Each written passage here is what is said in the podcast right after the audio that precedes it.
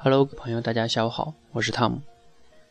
那因为刚刚在上期节目中聊到了这个演讲要有一个主题，对吧？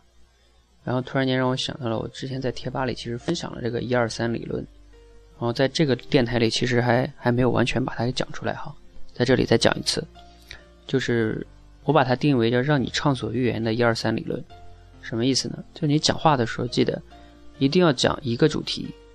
然后二跟三什么意思呢？就是它俩的意思差不多，两个角度、两个维度、三个方面、三个维度等等等等，就是意思，要么就两个角度，要么就三个维度，不要超过三个。嗯，如果你仔细去听一些，比如说领导人讲话呀，等等等等，他们都是这个逻辑。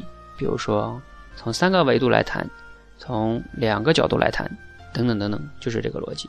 因为人的这个思维认识能记到三点以内，他比较喜欢；你讲超过三个，他就不愿意记了，他就记不住。OK，所以一个主题，然后呢分为二三二三这样去讲。举个例子哈，比如说我今天要跟大家讲中国梦，对吗？那聊到中国梦呢，大家可能觉得会比较大。那我想从三个维度来说，第一个是国家的梦，那我就开始巴拉巴拉开始谈国家的梦。第二个维度，我想说家庭的梦，因为国家是由每某一个家庭很多的家庭来组成的，我想谈谈家庭的梦想。第三呢，我想谈一下个人的梦想。OK，你会发现这就开始，对吧？这个这个三维度你就可以讲了。然后呢，如果你想继续延伸，就说关于个人的梦想呢，其实我想从两个维度来说。第一个维度呢是工作方面的梦想。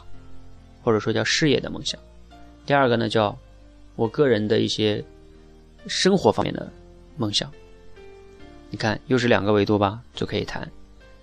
就是总之，你这样去谈的时候就很清楚，嗯，逻辑、主题都很清楚。这样的话，让听众还有你自己讲起来都不那么乱。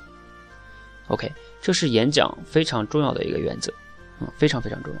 OK，那就给大家分享到这里，希望每个人可以按照这个原则去讲。